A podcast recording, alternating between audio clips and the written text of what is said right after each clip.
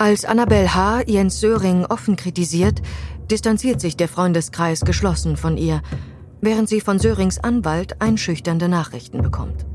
Dies geschieht zu einer Zeit, die für Söring und sein Team spektakulär ist, denn kurz zuvor, im Dezember 2019, ist er überraschend nach Deutschland abgeschoben worden.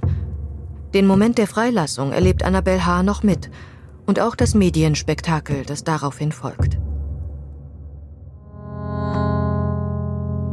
Das System Söring. Eine Podcast-Serie von CCC Cinema und Television und Argon Lab 2022. Achtung! In diesem Podcast wird explizite körperliche und sexualisierte Gewalt beschrieben. Wir empfehlen den Inhalt deshalb erst ab 18 Jahren.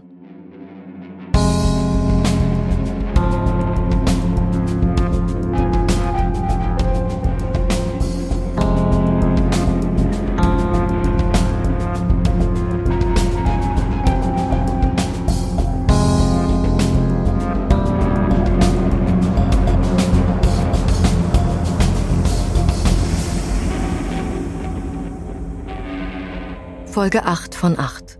Kontrolle. Jens Söring hat sein Ziel erreicht. Er ist auf freiem Fuß. Seine Ankunft am Flughafen in Frankfurt am Main am 17. Dezember 2019 wird von Fotografinnen und TV-Teams begleitet. Söring gibt eine Pressekonferenz.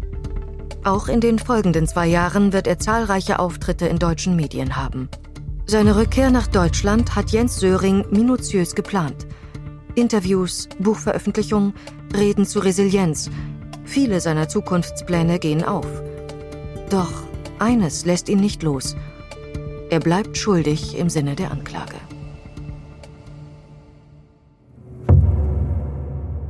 Söring ist frei. Was nun? Ich, ich freue mich so, ich freue mich so sehr. Nach 33 Jahren sechs Monaten und 25 Tagen endlich, endlich hier in Deutschland zu sein. Das ist so toll. Ich bin so froh. Das ist der schönste Tag meines Lebens.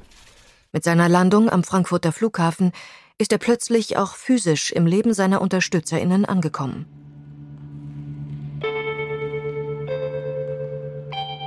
Söring tritt in eine Welt, die nicht mehr viel gemeinsam hat mit der, die er kannte.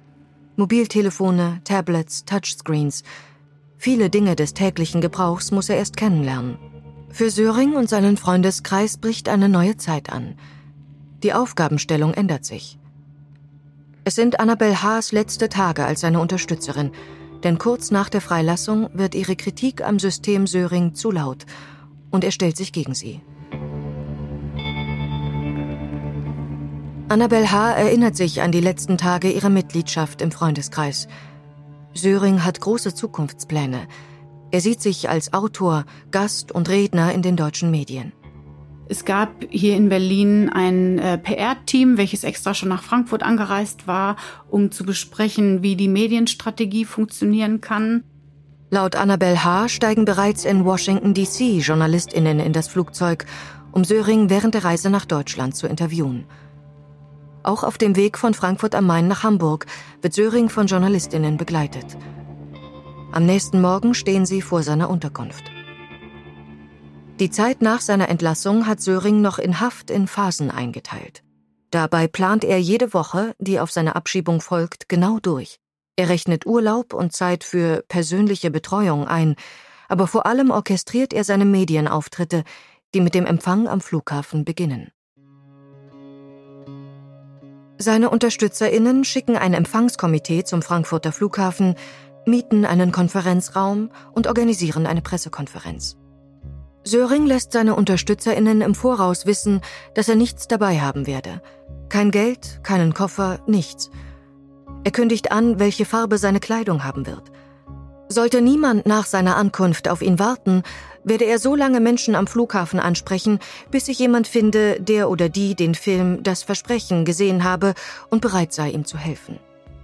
Tatsächlich ist das Interesse groß. Jens Söring steht im Blitzlichtgewitter. Er wird am Flughafen auf seinem Weg zum Konferenzraum von Kameras begleitet. Dann gibt er ein kurzes Statement ab. Und ich hätte das nie geschafft. Ich hätte das nie geschafft ohne diese Menschen, die mich seit Jahren unterstützt haben. Es ist so unglaublich. Das sind ganz, ganz wunderbare Menschen. Auch die Menschen in den Vereinigten Staaten, meine Freunde und Unterstützer dort. Aber heute bin ich hier mit meinen deutschen Unterstützern und Freunden und ich bin so froh und ich bin ihnen so dankbar. Jens Söring lässt sich mit seinen UnterstützerInnen fotografieren und filmen. Sie schließen ihn in ihre Arme, weinen vor Glück. Rückfragen von den JournalistInnen sind nicht geplant. Ach Gott, ja. Und ähm, äh, Sie werden verstehen, dass das alles wirklich überwältigend ist für mich und dass ich jetzt erst einmal mich zurückziehen muss und zur Ruhe kommen muss. Ich muss hier psychologisch und emotional ankommen in Deutschland. Ich habe dieses Land drei Jahrzehnte lang nicht mehr gesehen. Ich hoffe, Sie haben dafür Verständnis. Ich danke Ihnen allen, dass Sie so großes Interesse an, an meiner Situation, meinem Leben haben. Und ähm, ich werde auch wieder auf Sie zukommen nach einigen Wochen, wenn ich hier angekommen bin und vor allen Dingen nachdem ich Zeit verbracht habe mit meinen Freunden, die ich so sehr vermisst habe und die ich nun endlich alle besuchen möchte. Und äh, bitte verstehen Sie das. Bitte geben Sie mir etwas Ruhe, um mit meinen Freunden zu sein und um hier anzukommen. Ähm, nochmals ganz herzlichen Dank und äh, ich freue mich so sehr. Ich freue mich so sehr. Danke, danke, danke. Ein Reporter der Zeitung Die Welt kommentiert den Auftritt live. Er hat zur Schuldfrage an dieser Stelle wirklich überhaupt nichts gesagt. In diesem Fall auch nicht zu seiner damaligen äh, Freundin, die ja nach wie vor in den USA im Gefängnis ist. Also dieser Mord wurde hier komplett ausgeklammert an dieser Stelle. Ein Auftritt wie ein Popstar. Jens Söring findet die richtige Mischung aus zugewandten Worten für seine Fans und Geheimnis um sich als Mensch. Um seine Geschichte gut zu verkaufen, entwickelt Söring eine Persona, die es zu vermarkten gilt. Seine Unterstützerinnen lässt er wissen, wie die Entwicklung der persönlichen Marke Söring aussehen kann. Und tatsächlich nimmt diese mit jedem öffentlichen Auftritt mehr Gestalt an. Interviews im Fernsehen, in Digital- und Printmedien und auf Social-Media-Plattformen sollen sich laut Sörings Plan hauptsächlich auf drei Themenblöcke konzentrieren, zu denen die passenden Images festgelegt werden. Erstens die Ereignisse um die Tat. Das Image ist der romantische Held. Zweitens der sogenannte Justizirrtum. Das Image ist der Kämpfer für Gerechtigkeit. Und drittens das Überleben im Gefängnis, der Überlebenskünstler. Mit der Platzierung dieser Marke direkt zu Beginn solle der Grundstein für spätere Auftritte als Schriftsteller oder Redner gelegt werden. Wie er seinen Freundeskreis wissen lässt, möchte er sehr schnell sehr viel Geld verdienen. Das Projekt Geld stuft er mit Top-Priorität ein und setzt damit einen Schwerpunkt, auf den er immer wieder zurückkommen wird. Er verknüpft auch seine Entlassung mit dem Thema Geld. In Interviews behauptet er, man habe ihm in den USA das Absolute Pardon, die vollständige Anerkennung seiner Unschuld, verweigert, weil ihm der Staat Virginia in dem Fall angeblich eine Entschädigung hätte zahlen müssen. Tatsächlich bedeutet in Virginia eine Begnadigung nicht automatisch, dass auch der Antrag auf finanzielle Entschädigung bewilligt wird. Dennoch lässt er in diesem Zusammenhang direkt im Rahmen der Wiedereinreise Spendenaufrufe schalten, die zur Inszenierung seiner Rückkehr gehören. Annabel H. erinnert sich an eine besonders großzügige Spenderin, die wohl auch der Grund ist, warum Söring nach Hamburg zieht. Da gab es eine äh, Person, die ihn kontaktiert hat und die ihm endlose finanzielle Quellen geboten hat, Kontakte zur Bildzeitung, Kontakte ins Landsteam. Und die eine Sache, mit der man Söring fischen kann, ist Geld. Söring hat keinerlei Loyalität zu irgendjemandem, außer zu sich selber und zu Geld. Das ist so mein persönliches Empfinden aufgrund all der Erfahrungen. An finanzieller Unterstützung mangelt es Söring also nicht. Auch seine Anwältinnen arbeiten in der Regel pro bono, das heißt ohne Bezahlung für ihn. Ein Privileg, von dem viele Straftäterinnen nur träumen.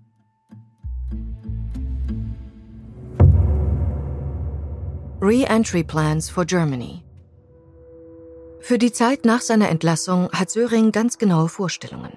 In einer Rundmail von 2017 an seinen erweiterten Freundeskreis, der zu dem Zeitpunkt aus rund 70 Personen besteht, beschreibt er seine Zukunft in Deutschland. Ihr Lieben, da meine Rückkehr nach Deutschland immer wahrscheinlicher wird, habe ich mich angestrengt und viel Zeit damit verbracht, mir Gedanken darüber zu machen, wie ich mein Leben in meiner Heimat verbringen könnte. Deshalb möchte ich euch heute etwas schreiben über meine Zukunft in Deutschland. Bis zu diesem Zeitpunkt ist Söring noch keinem geregelten Job nachgegangen. Seine Ausbildung beschränkt sich auf das erste Jahr an der Universität von Virginia. Ich bin ein 50-jähriger Mann ohne Abschluss und ohne Berufserfahrung. Damit bin ich auf dem normalen Arbeitsmarkt praktisch nicht vermittelbar. Kein vernünftiges Unternehmen würde mich einstellen. Trotzdem kann sich Jens Söring viele Berufe für sich ausmalen. Zum Beispiel Autoverkäufer. Ein Job, der ihm von einem Bekannten angeboten wird. Er hat sein eigenes Geschäft. Er verkauft Gebrauchtwagen nach Russland und zwar sehr erfolgreich. Das Problem, das er bei dieser Idee für sich sieht? Erstens, ich spreche kein Russisch. Zweitens, ich habe keinen Führerschein. Und drittens, ich verstehe nichts von Autos. Söring ist dennoch zuversichtlich. Ich glaube, durch meine Persönlichkeit habe ich das Zeug, ein engagierter und erfolgreicher Geschäftsmann zu werden. Am besten, glaubt Söring, sei er generell in der Medienlandschaft aufgehoben, wie er seinem erweiterten Freundeskreis in einer Rundmail mitteilt. So wie es aussieht, ist die realistischste Möglichkeit, in Deutschland Arbeit zu finden, die Medienbranche. In der Medienwelt spielt mein fehlender Abschluss und der Mangel an Berufserfahrung keine Rolle. Tatsächlich kann ich Berufserfahrung in den Medien vorweisen, zehn Bücher und Dutzende von Fernsehauftritten. In derselben E-Mail gibt er sich zuversichtlich, dass auch die zu dem Zeitpunkt kurz vor den Neuwahlen stehende Bundeskanzlerin Angela Merkel von einem Treffen mit ihm profitieren könnte. Glaubt ihr etwa, ich werde nicht versuchen, 30 Minuten mit Angela zu bekommen? Oder besser gesagt, glaubt ihr, Angela will keine 30 Minuten mit mir? Ihr dürft nicht vergessen, sie kandidiert im Herbst für die Wiederwahl und kann dann behaupten, bei meiner Befreiung geholfen zu haben. Zwinker Smiley. Warum also nicht eine nette Feelgood-Story mit mir? Er könne Tipps geben, wie Menschen sich aus einer schwierigen Lebenssituation befreien könnten. Aus ihrem persönlichen Gefängnis. In einem weiteren Zukunftsentwurf, den er seinem Freundeskreis vorlegt, beschreibt Söring, was er später unter dem Thema Resilienz noch einmal ausformulieren wird – wie man renitent werde, sich nicht vom eigenen Weg abbringen lasse. Interessant ist sein Konzept besonders an einer Stelle, an der er beschreibt, was der Begriff des Reframing für ihn bedeute. Nämlich, dass man ein vorhandenes Sortiment an Fakten nehme, dies aus einer anderen Perspektive betrachte und es dann neu interpretiere. Fakten aus einer anderen Perspektive betrachten – hat Jens Söring womöglich auch den Mord am Ehepaar Nancy und Derek Haysom einfach neu geframed? Die Fakten, die ihn belasten, womöglich neu interpretiert? Sein Geschäftsmodell jedenfalls beruht komplett auf seiner Unschuldsbehauptung. Er hat seine Version der Geschichte in ein ökonomisches Modell überführt, wie Annabel H. ausführt. Er will einmal die mediale Begnadigung und er möchte viel Geld verdienen. Darum, darum geht es ihm, ja ja, er möchte sich als Justizopfer sehen. Er sagt selber, er passt in diese normale Berufsschiene nicht rein.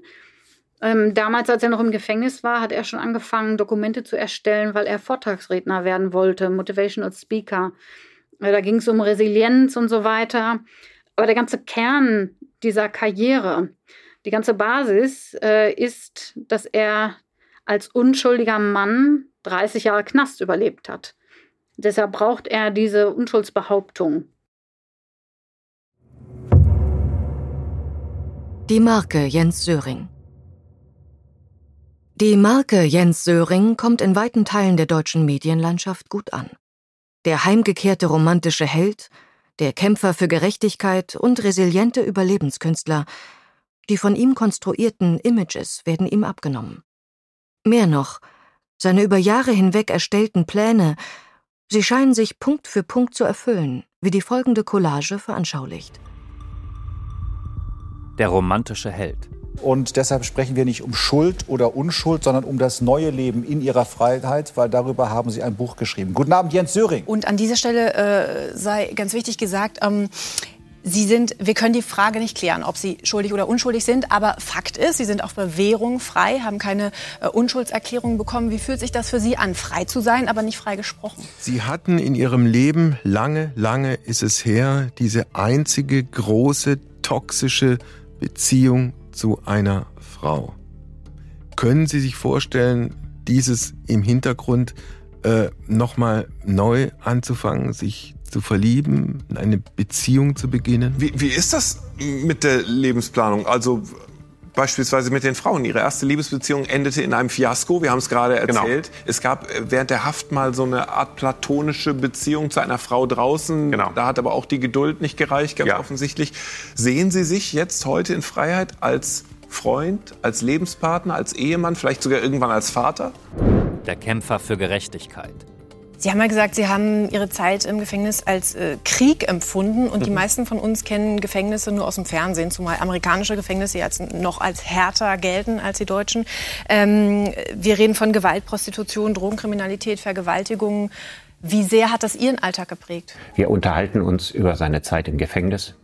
Wir unterhalten uns mit dem, was so ein langer Gefängnisaufenthalt mit einem Menschen macht, wie man überlebt unter solchen Bedingungen. Womit tut man sich am schwersten? Jetzt abgesehen vom Eingesperrtsein, mit dem Lärm, mit dem Gestank. Wie sah ein Tag im Leben mit der Haftnummer 179212 aus? Der resiliente Überlebenskünstler. Diese Resilienz, von der Sie jetzt mehrfach gesprochen haben, also diese Widerstandsfähigkeit, überhaupt diese Fähigkeit, das zu überleben, was Sie hinter sich haben, diese 33 Jahre. Woher haben Sie die? Haben Sie die sich auch antrainiert oder? Woran haben Sie sich festgehalten? Wie haben Sie das geschafft, diese Zeit zu überstehen? Allein, dass sie das, dass sie das konnten, dass sie, dass sie sich so Inspiration aus sich selbst herausgeholt haben, um Bücher zu schreiben.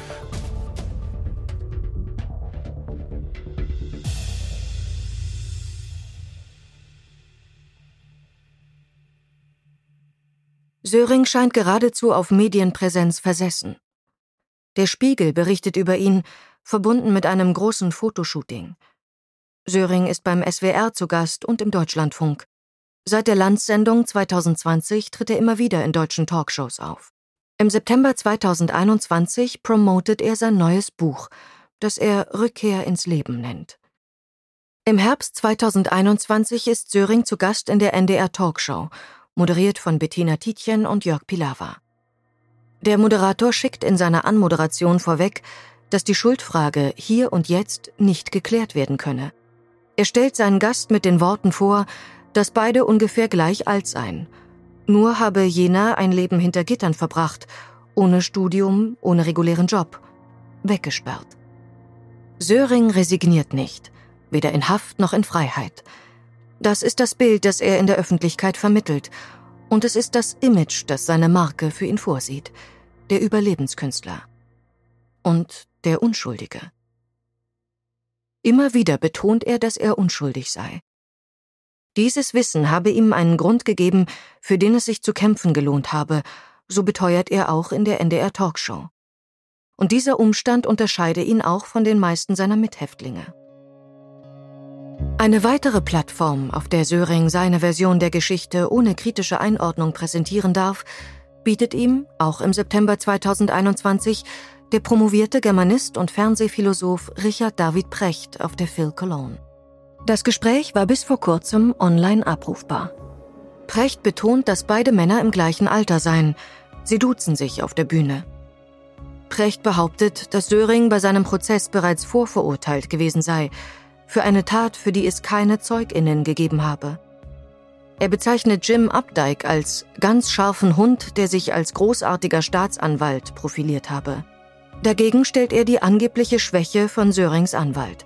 Kurz, Precht spricht hier im wahrsten Sinne des Wortes für Söring, zum Teil sogar mit dessen Worten. Er zitiert nicht nur Sörings Bücher, sondern formuliert auch Sätze für Söring, die dieser aus juristischen Gründen nicht sagen darf. Er reproduziert beispielsweise die rechtlich untersagte Schuldzuweisung in Richtung Elizabeth Haysom. Und dann kommt sie eines Tages nach Hause und erzählt, sie hat ihre Eltern umgebracht. Ähm, jetzt sind wir an diesem Punkt angekommen. Ja, wir müssen genau aufpassen, über das du reden darfst und was du nicht reden darfst. Und du erzählst das jetzt so, wie das, was du sagen darfst.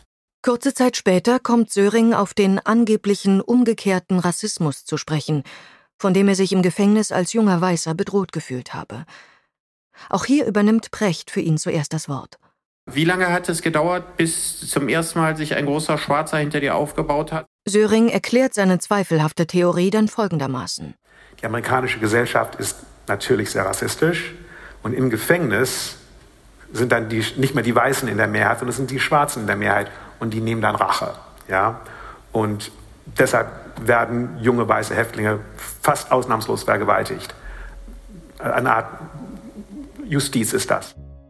Wenn es zu Sörings Narrativ passt, nennt er sich andererseits selbst in einem Satz mit der US-amerikanischen Black Community, die einen Großteil seiner Mitgefangenen ausgemacht habe, zum Beispiel als es darum geht, dass sie alle, wie er, gegen die Wahl von Hillary Clinton und damit für Trump gewesen seien.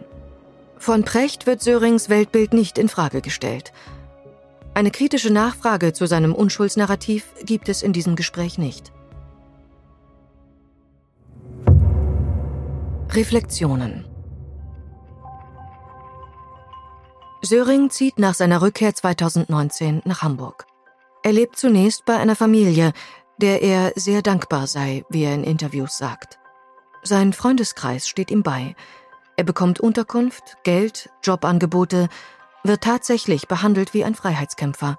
Söring ist in dieser Situation also weiterhin auf seinen vertrauten, exklusiven Kreis angewiesen, in dessen Mittelpunkt er immer noch steht. Ja, da ist er von der Gruppe abhängig. Ne? Und auf der anderen Seite, denke ich, befördert das natürlich auch seine Grandiositätsfantasien. Ja, also dieses narzisstische Moment von, wow, wer bin ich denn auf einmal? Ne? Diesen Mechanismus, den der Psychologe und Spezialist für Gruppendynamiken Klaus Antons hier beschreibt, bekommt seine jahrelange Vertraute und Unterstützerin Annabel H. zu spüren. Kurz nach der Rückkehr nach Deutschland wird sie abgestoßen, weil sie Söring kritisiert. Als er seiner Meldepflicht nicht nachkommen will, um Elizabeth Haysams Anwältinnen zu entgehen, die ihm verbieten wollen, weiterhin im Zusammenhang mit seiner Geschichte über Haysam zu sprechen, findet Annabelle H. klare Worte. Ab dem Zeitpunkt wird sie aus dem Freundeskreis ausgeschlossen. Er brauchte mich nicht mehr. Ich war ja quasi überflüssig. Er brauchte keinen mehr, der ihm Zeitungsartikel schickt. Er brauchte keinen mehr, der ihm Dinge übersetzt, der Präsentationen baut. Das war ja dann alles weg. Rückblickend geht Annabelle H. hart mit sich ins Gericht. Ich fühle mich, als hätte ich mich ausnutzen lassen. Mir fällt das immer schwer, so die Schuld jetzt bei anderen so zu suchen. Ich suche die, wenn dann eher bei mir. Ich könnte ja auch sagen, okay, die Filmemacher, die hätten ihrer Sorgfaltspflicht besser nachkommen müssen. Die hätten viel objektiveren Film machen müssen. Das ist aber deren Päckchen zu tragen. Mein Päckchen sind die Fehler, die ich gemacht habe. Und man kann eigentlich sagen, ich habe es ja selber mitgemacht, also dass ich letztlich selber Opfer geworden bin, selbst schuld. Das ist dann halt vielleicht Karma. Aber wenn das passiert, dann steht man vor einem riesengroßen Loch. Ich ähm, bin dann krank geworden auch, weil dann auf einmal das ganze Leben anhält und man da steht und nichts mehr hat. Annabelle H. hat sich entschieden, an die Öffentlichkeit zu gehen. Mit ihrem Schritt macht sie sich verletzlich. Sie sieht ihre eigene Rolle im Freundeskreis kritisch und warnt vor den Dynamiken, die von Söring und seinem Team ausgehen, aus eigener Erfahrung. Ich habe selber aktiv dazu beigetragen, dass dieser Fall äh, in der Öffentlichkeit so dargestellt wird, wie er nicht ist, durch, durch diese Dinge, an denen ich mitgearbeitet habe. Und das möchte ich gerade rücken. Das ist, das ist die Hauptmotivation. Ähm, einmal für mich selber und einmal auch für die Menschen, denen ich damit geschadet habe. Ne? Der Hasten-Familie, die müssen seit 30 Jahren ertragen, dass ihr Name immer wieder ins Licht der Öffentlichkeit gerückt wird. Ich weiß gar nicht, wie die das alles aushalten. Aber so im Freundeskreis hat sich dann jemand Gedanken drüber gemacht über die. Das war immer, Elisabeth ist der Teufel. Und äh, die hat das auch gar nicht anders verdient, weil sie ja so unheimlich gelogen hat. Das ist so selektive ähm, Wahrnehmung. Der US-amerikanische Strafverteidiger und Übersetzer Andrew Hammer fordert von JournalistInnen, ihre Sorgfaltspflicht wahrzunehmen, genau hinzuschauen. Gleichzeitig kann er gut verstehen, warum viele Menschen Söring Sympathie entgegenbringen. Jens Söring weiß sich zu präsentieren. Er ist in vielerlei Hinsicht ein sympathischer Mensch mit bewundernswerten Charaktereigenschaften. Und er ist ein guter Autor. Er ist intelligent, besitzt ein gewisses Maß an Mitgefühl und er hat das echte Verlangen, mit Menschen zu kommunizieren. Das kann er wirklich gut. Er hat Interessen und Hobbys. Und er hat es geschafft, 33 Jahre lang in einem Hochsicherheitsgefängnis zu überleben, was eine erstaunliche Leistung ist, egal was er vorher getan hat. Viele seiner UnterstützerInnen mögen Söring nicht nur, Sie glauben an seine Unschuld. Sie haben für sich beschlossen, das Beste in ihm zu sehen, weil sie ihn ohnehin schon mögen, mit ihm gesprochen haben und ihn sympathisch, lustig und liebenswert finden.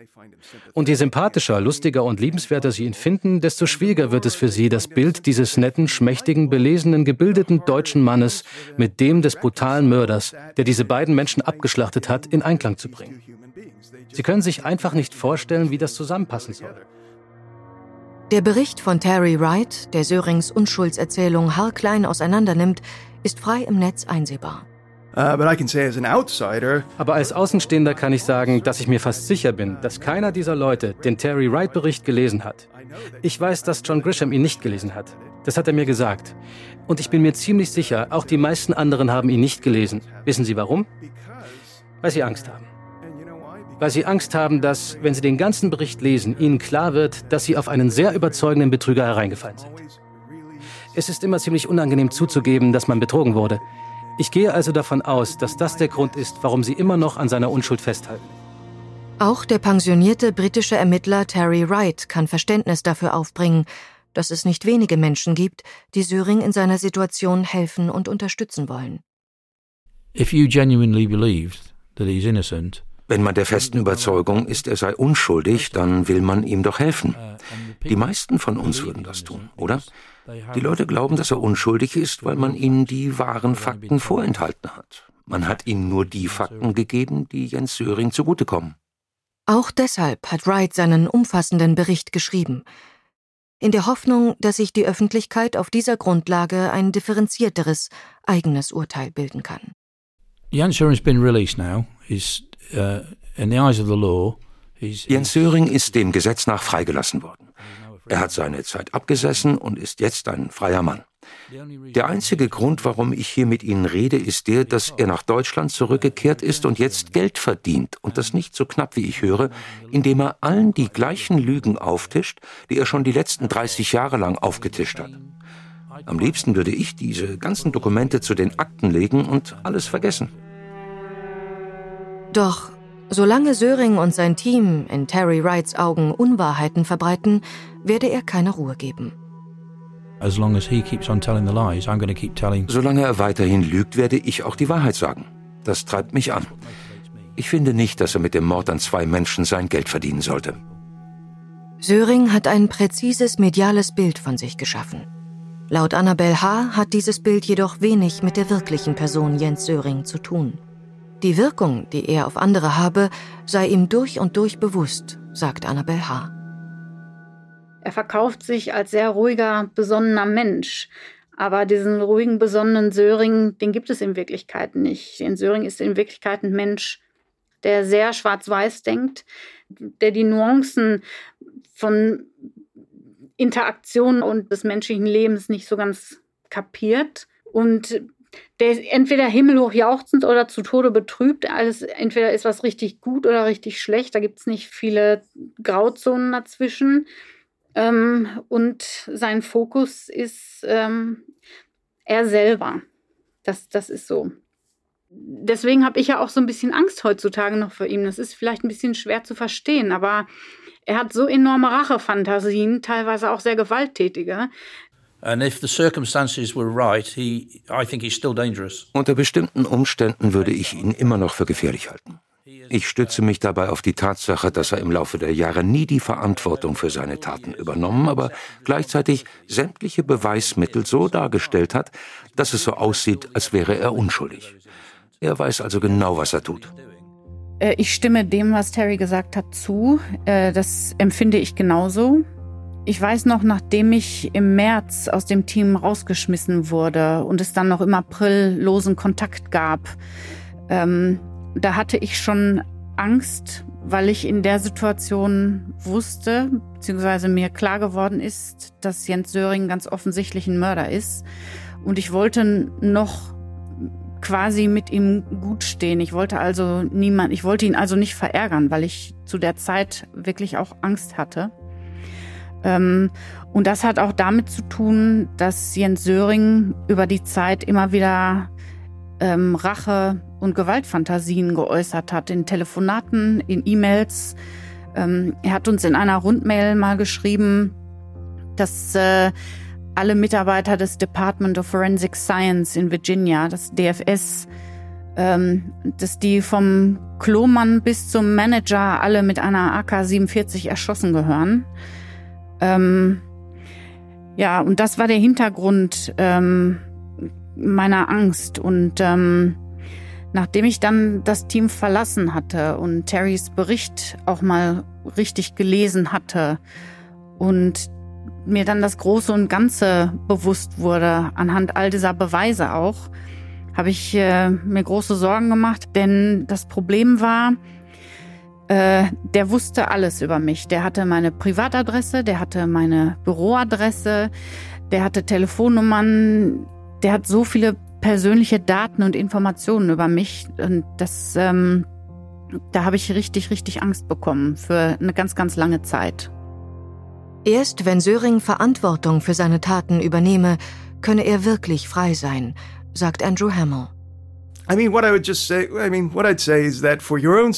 Ich würde ihm sagen, seien Sie ehrlich und geben Sie um Ihrer selbst willen, um Ihrer Seele willen und um Ihrer Wiedereingliederung in die Gesellschaft willen zu, dass Sie diese Menschen getötet haben. Denn das haben Sie. Die Beweise sprechen gegen Sie. Und geben Sie ebenfalls zu, dass Sie in den letzten Jahrzehnten gelogen und die Leute in die Irre geführt haben. Machen Sie es wieder gut. Entschuldigen Sie sich bei Menschen wie Elizabeth Haysom und Jim F. und Terry Wright und Kenneth Beaver und Richter Sweeney und den vielen anderen, deren Ruf Sie unnötigerweise geschädigt haben. Denn wissen Sie, die menschliche Spezies kann verzeihen. Die Menschen werden verstehen, dass sie unter Druck standen, das zu tun, was sie getan haben. Sie dachten damals, sie hätten keine andere Wahl gehabt. Ich würde sagen, das ist der einzige Weg, auf legitime und ehrliche Weise weiterzumachen. Denken Sie darüber nach. Gehen Sie in sich. Der Psychologe Klaus Antons sagt, Menschen seien in der Lage, sehr lange mit einer selbst konstruierten Version der Wirklichkeit zu leben, auch wenn diese wenig mit den tatsächlichen Fakten gemein habe. Wenn man sich oft genug erzählt, dann gibt es Unbewusste, was immer wieder vielleicht auf eine Auseinandersetzung, auf eine Aussöhnung ja, äh, hinzielt, irgendwann nach wenn dieses Selbstbild, ich war es nicht, ich bin unschuldig, ja nun so belohnt wird, wie jetzt in seinem äh, Förderkreis, ja, dann werden wahrscheinlich die Zweifel so bald nicht kommen. Aber ich denke mal, er wird spätestens, wenn er älter ist und am Ende seines Lebens ist, damit wieder zu tun haben, würde ich mal vermuten. Sagen wir mal, ein mögliches differenziertes Eingestehen von Schuld, nicht Schuld, äh, Abwägen, statt nur zu sagen, ich war es nicht. Das wäre eigentlich die Reifeleistung. Jens Söring hält auch im Jahr 2021 an seiner Behauptung, 33 Jahre unschuldig hinter US-amerikanischen Gittern gesessen zu haben, fest. Doch er bleibt verurteilt, guilty as charged. Natürlich gibt es größere Probleme auf der Welt. Aber jede Lüge, die veröffentlicht und gebilligt wird, schmälert die Glaubwürdigkeit im öffentlichen Diskurs. Und solange Jens Söring Gift in die Wasserleitungen träufelt, werde ich versuchen, die Tropfen aufzufangen und herauszufiltern.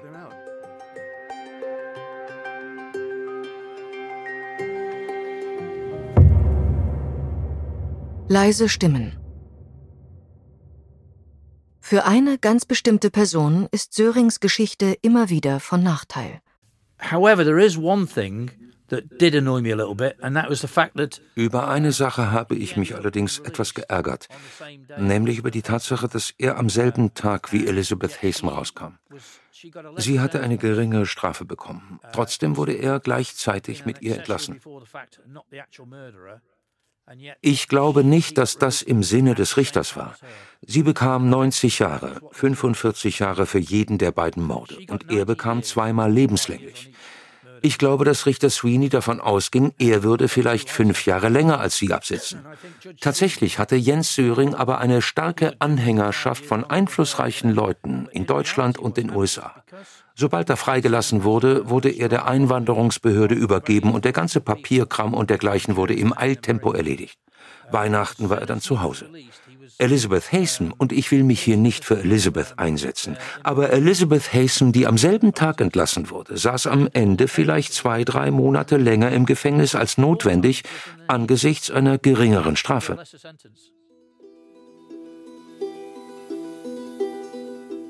Elizabeth Haysom gibt keine Interviews. Sie meidet die Öffentlichkeit.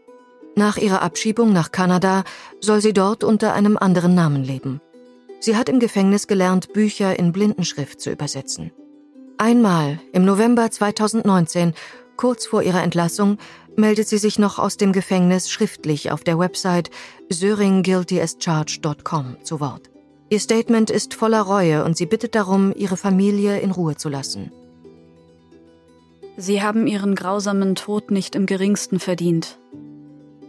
Und ich bitte um Vergebung, sollte ich jemals in irgendeiner Weise angedeutet haben, dass Sie die Schuld an meinen Entscheidungen tragen. Selbstsucht, die toxische Dynamik der Beziehung zu Jens, meine eigene Schwäche und Passivität waren der Grund für meinen Anteil an dem Verbrechen. Letztendlich war ich Teil des Problems und habe die Strafe vollkommen verdient. Ich war wütend und zutiefst frustriert über die verzerrte Wirklichkeit, die Jens rund um unsere Beziehung und unser Verbrechen geschaffen hat. Aber ich habe in dem asketisch kokonhaften Gefängnis mit meinem Leben weitergemacht, während meine Familie keinen sicheren Hafen hatte und nicht abschließen konnte. Inmitten dieses Melodrams über Unterstellungen und Anschuldigungen inmitten des Geredes über Begnadigungen und Bewährungen, darüber, wer was verdient, bitte ich Sie, seien Sie in stillen und zarten Gedanken bei den Opfern, den wahrhaftig Unschuldigen.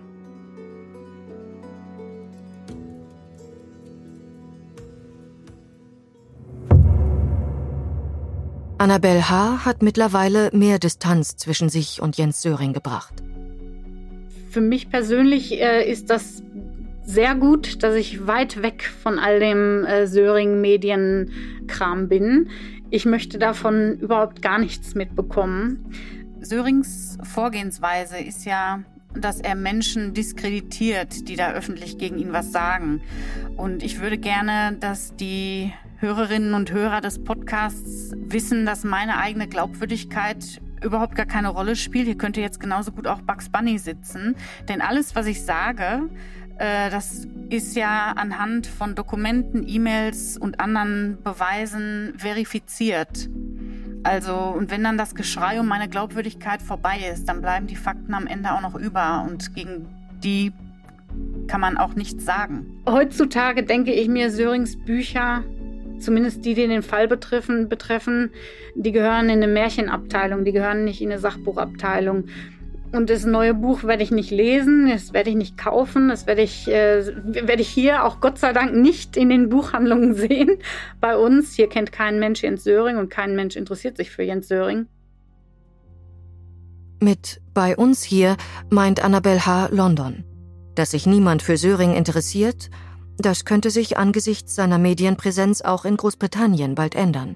Für 2022-23 plant Netflix eine Doku-Serie über den Fall. Außerdem wird im Januar 2022 bekannt, dass ein Doku-Drama als internationale Koproduktion in Vorbereitung ist.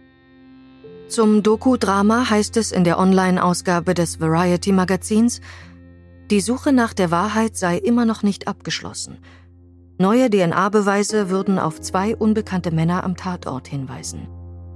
An dem Dokudrama ist Markus Vetter, einer der MacherInnen von Das Versprechen, beteiligt.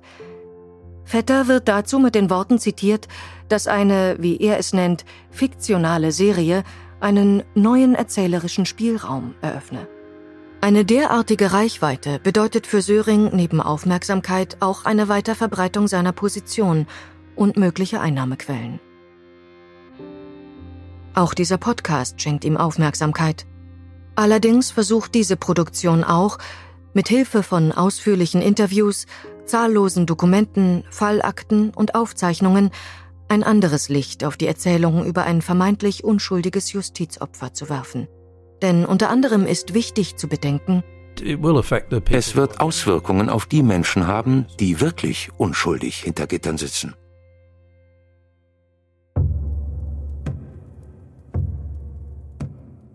Im Mordfall an Nancy und Derek Haysom ist ein klares gerichtliches Urteil gefällt worden. Gleichzeitig gibt es deutliche Lücken und Widersprüche in der öffentlichen Rezeption des Falls in Deutschland. Jens Söring wurde auf Bewährung aus dem Gefängnis entlassen. Dieser Podcast widmet sich also nicht nur der Frage, ob Jens Söring schuldig ist oder nicht, sondern vor allem dem Phänomen, dass Söring es immer wieder schafft, sowohl seine Unschuldsbehauptung als auch die damit verbundenen Anschuldigungen gegenüber anderen Personen unkritisiert und ungebrochen zu verbreiten. Annabelle H., Terry Wright und Andrew Hamill halten dagegen und zeigen sorgfältig Hinweise auf, die Sörings System als das demaskieren, was es ist. Ein Konstrukt, das sich durch Manipulation und Kontrolle auszeichnet. Für diesen Podcast wurden eine Reihe von Sörings UnterstützerInnen angefragt. Leider hat niemand aus dem sogenannten Freundeskreis auf die Interviewanfrage positiv reagiert. Weder die SZ-Journalistin Karin Steinberger noch der Filmemacher Markus Vetter haben sich für ein Gespräch zur Verfügung gestellt. Ebenso wenig waren der Bestsellerautor John Grisham, der Schauspieler Martin Sheen und der Musikproduzent Jason Flom zu einem Interview bereit. Der Moderator Markus Lanz und der Germanist Richard David Precht haben sich nicht für ein Gespräch zur Verfügung gestellt. Eine Stellungnahme Prechts darf hier nicht verwendet werden. Jens Söring selbst hat weder auf eine Interviewanfrage noch auf eine Bitte um Stellungnahme reagiert.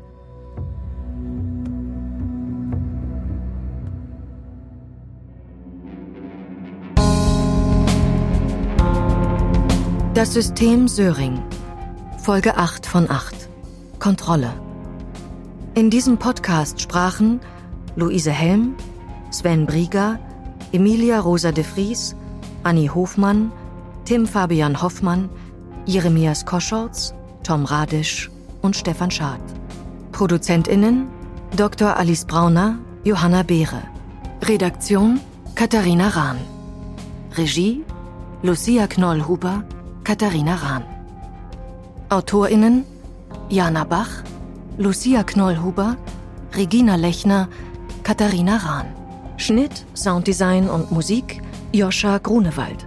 Studios We Are Producers, Speak Low sowie Sound and Song Studio Berlin. Produktion Sabine Reichelt. Mitarbeit Felicia Bayer und Nathalie Ladermann. Übersetzung Andrea Greuel. Grafik und Schnittassistenz Konstantin Gramala. Eine Produktion von CCC Cinema und Television und Argon Lab 2022. Weitere Podcasts von Argon Lab auf podcast.argon-verlag.de. Neuigkeiten zu den Podcasts von Argon Lab bei Facebook und Instagram.